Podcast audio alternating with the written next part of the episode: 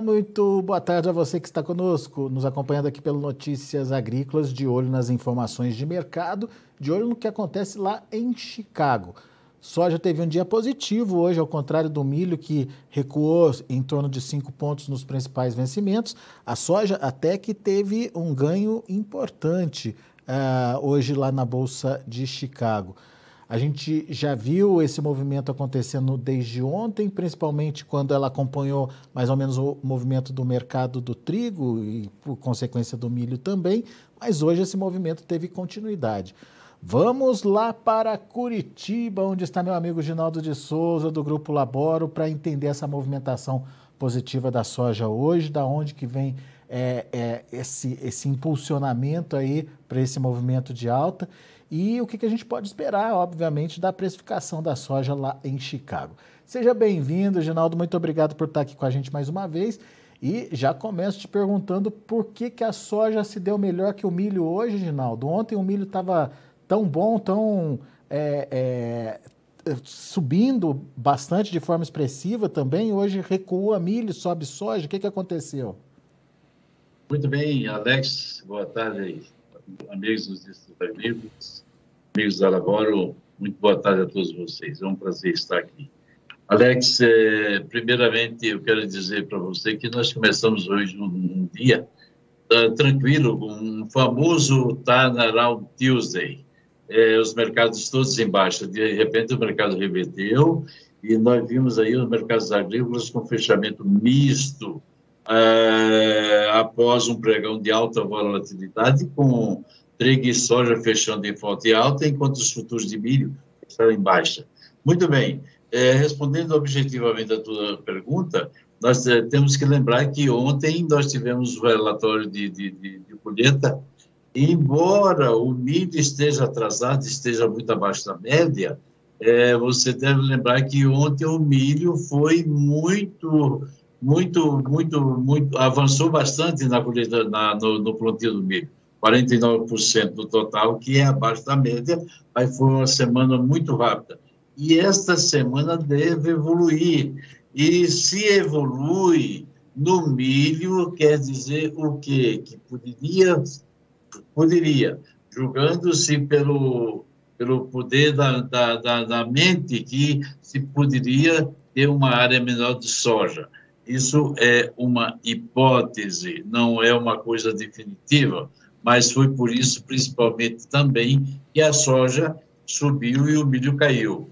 Mas a soja teve outros fatos importantes, a questão do levantamento do lockdown, por exemplo, lá de Xangai, é, terceiro dia consecutivo sem nenhum problema com Covid.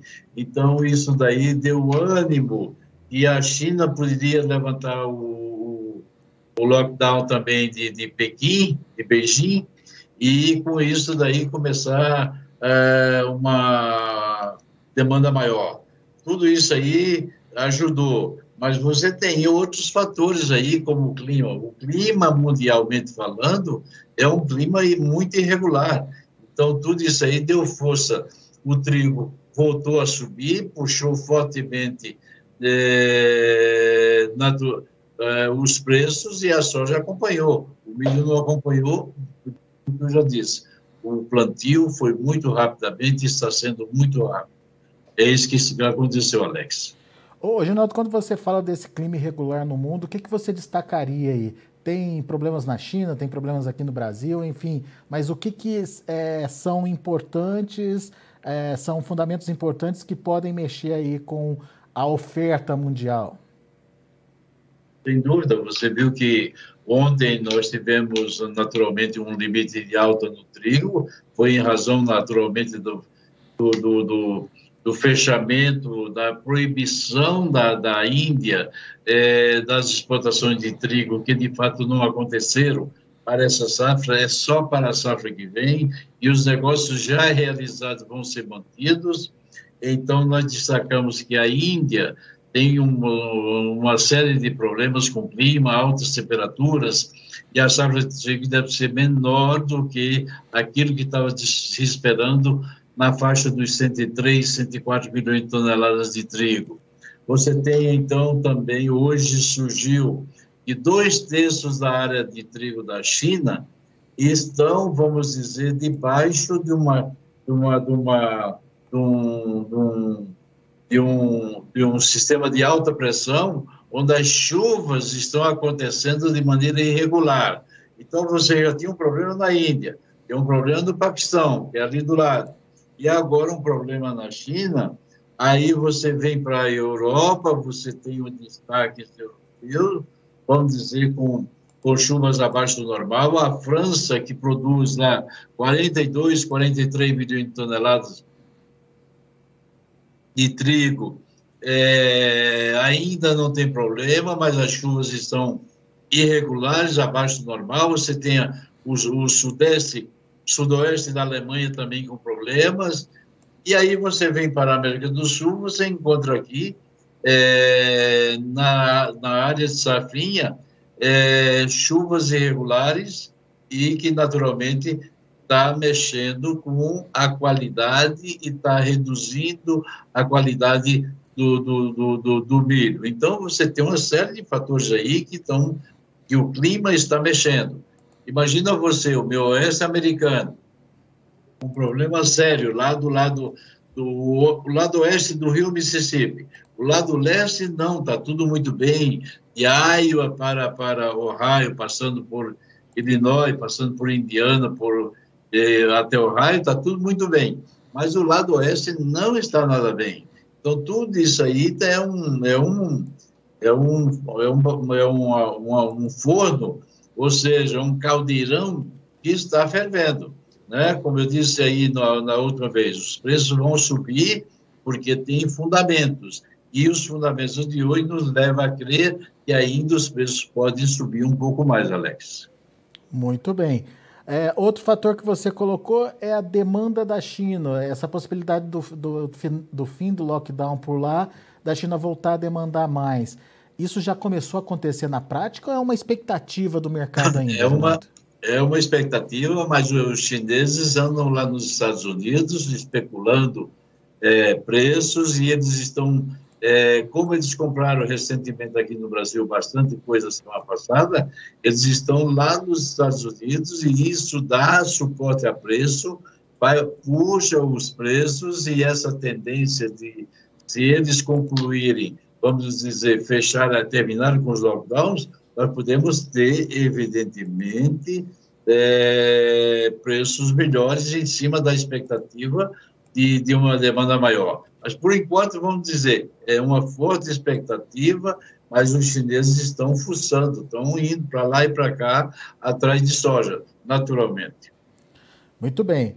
E, obviamente, essa relação da soja com o milho, né, Ginaldo? O milho, é, a gente sabe que tem a preferência do produtor americano, o milho é, tem uma aparente remuneração melhor que a soja e tem uma briga boa aí acontecendo, né? É uma briga boa acontecendo, que é a questão também do, do plantio, né? Vocês não sabem exatamente a área que eles vão plantar de milho, porque a janela de milho está acabando. Nós temos ainda prazo ainda para plantar, até o final desse mês. A janela ideal da soja é de 21 de julho, de junho. Então, veja bem, é, milho e a soja estão, estamos estudando, estudando áreas.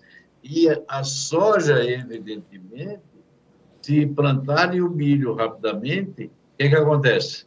A soja vai naturalmente ceder, porque teria espaço, teria tempo suficiente para plantar soja. Mas não é isso que nós estamos vendo. No momento, o plantio está avançando mais rápido do que foi no início, mas o milho está atrasado e isso leva, leva a muitos a acreditarem que a soja poderá perder área para o milho. Muito bem. Ô, ô, Ginaldo, diante de todas essas constatações, a gente viu, obviamente, ou se explica, obviamente, esse movimento positivo em Chicago. Mas esse movimento positivo para a soja, em especial, vem para ficar, na sua opinião? Tem fôlego para continuar subindo? É, veja bem, Alex, eu acredito que os preços ainda possam subir um pouco mais. Ela tem uma, a soja tem uma grande resistência nessa área de 16,80, 16,90 até 17 dólares no contrato de julho, e mas ele pode bater lá, testar os 17. Agora, é preciso que não se esqueça é, de uma coisa: se o clima se normalizar, se as coisas tudo se ajustarem depois e eles plantarem uma grande área de, de, de soja, os preços naturalmente vão ficar um pouco abafados. Aí nós vamos para a América do Sul. E aí, se na América do Sul nós viemos com uma safra brasileira de 150 milhões, mas a Argentina com 50, o Paraguai com 10, estamos falando de 210. Aí o, o preço vai naturalmente ceder em cima de expectativas que podem acontecer lá na frente. Por enquanto, os preços estão bem sustentados, é, há uma, uma base fundamental para isso, e eu creio que pode, podemos também testar novos níveis. Mas é bom que não se esqueça, tudo isso que Chicago ganhou ontem e hoje, basicamente, perdeu com o dólar, né, Alex? Hum. Hoje o dólar foi o grande vilão da história. É. Cedeu e, fechou, e tá, vai, vai fechar aí abaixo nessa, nessa faixa de 4,95, o que é naturalmente ruim para preços quando nós calculamos a soja naturalmente. É, isso, isso é importantíssimo da gente destacar, né, Ginaldo? Que apesar dessas altas em Chicago, é, o dólar acabou praticamente tirando aí grande parte dessas altas, né? O que, que a gente está falando hoje em termos de preços em reais aqui no Brasil? Que, que valores você ouviu aí no mercado hoje? Chegou a trabalhar aí a 196, 197 no curto prazo e acima de 200 para pagamento lá, no, lá em julho, final de julho. Esses foram os preços, naturalmente, que negociou-se um pouco hoje, não foi muita coisa, porque depois o dólar começou a ceder e o pessoal tirou o pé do acelerador. Mas é, foi isso aí, Alex, 196, 197 para o prazo e acima de 200 no, no longo prazo. O, é um excelente preço, o produtor não pode se queixar, é, eu diria que está de bom tamanho. É, agora, é, evidentemente, é, Chicago pode contribuir um pouco, um pouco mais, mas essa história do Banco Central hoje, é, o diretor do Banco Central falando que esse cenário é, de flutuação do, do, da, da Selic é, já está um pouco mais calmo e que talvez esse mês não tenha aumento da Selic, deixou o dólar muito desvalorizado. E aproveitou-se naturalmente que lá fora também o dólar cedeu dólar index, que estava na batendo aí na casa dos 105, veio para os 103,5, e isso também contribuiu para que o dólar cedesse, Alex. Muito bem. Então, tem, a gente sabe que a precificação aqui no Brasil depende, obviamente, de Chicago, depende do dólar e depende de prêmios, Ginaldo. Como é que estão os prêmios nesse momento?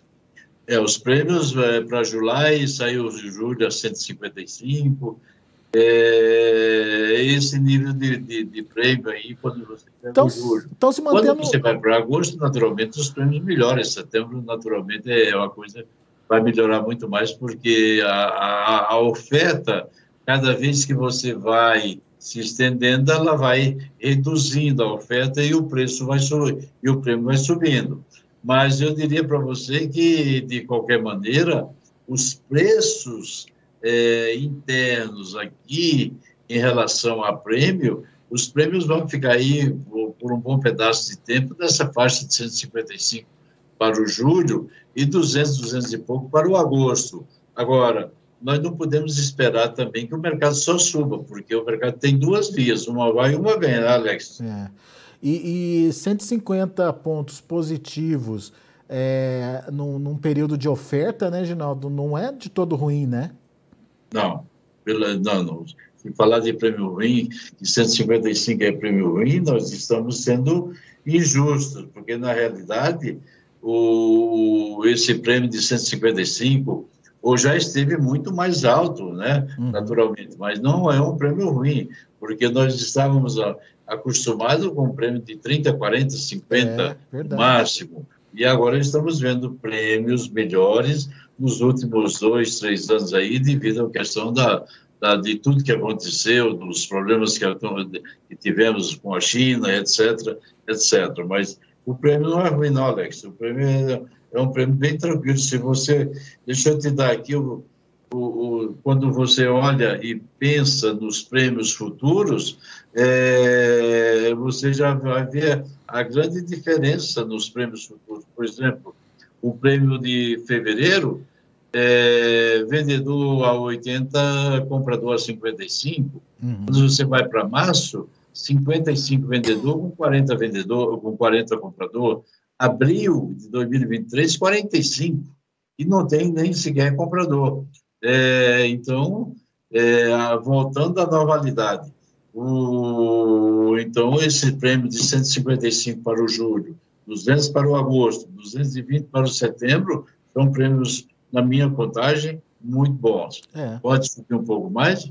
Deve subir, com naturalmente a redução da oferta lá na frente.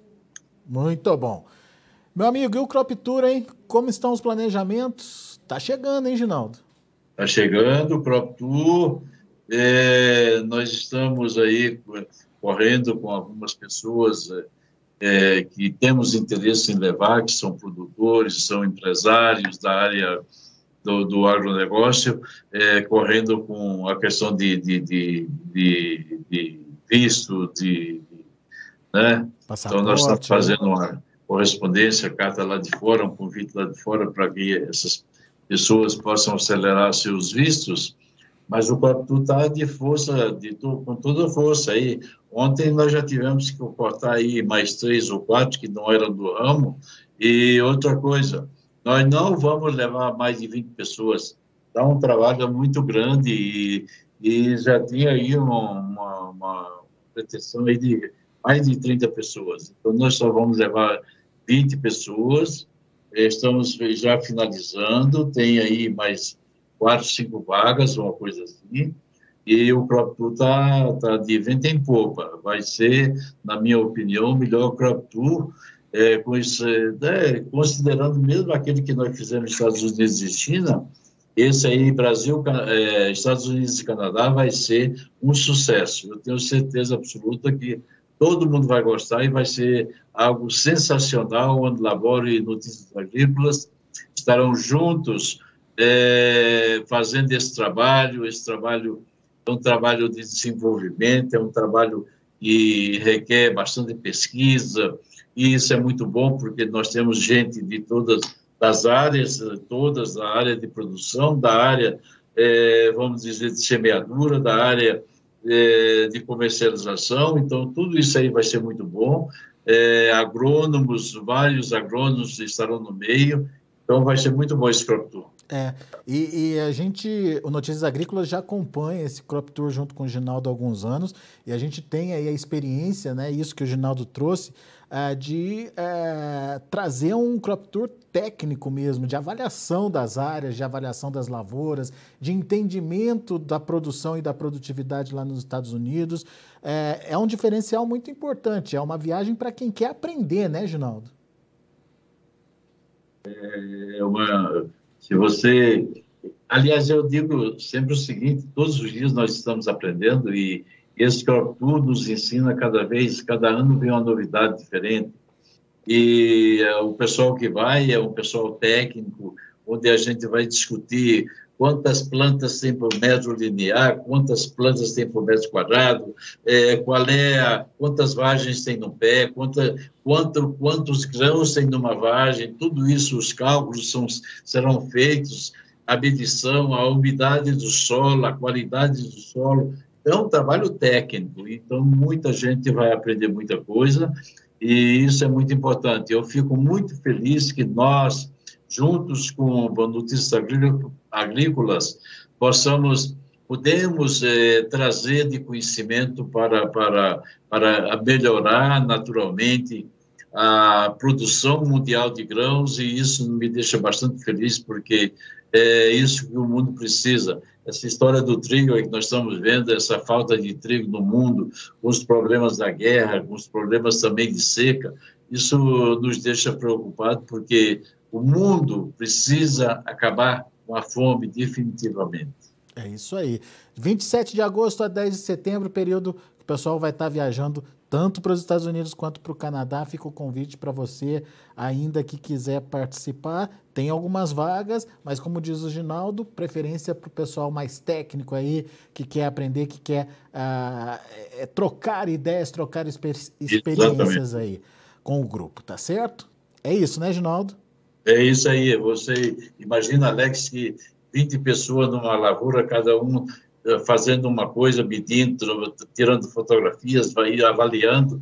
E aí, quando chegamos no, no, no, no, veículo, a gente vai discutir. Um diz uma coisa daqui, outro diz uma coisa de lá.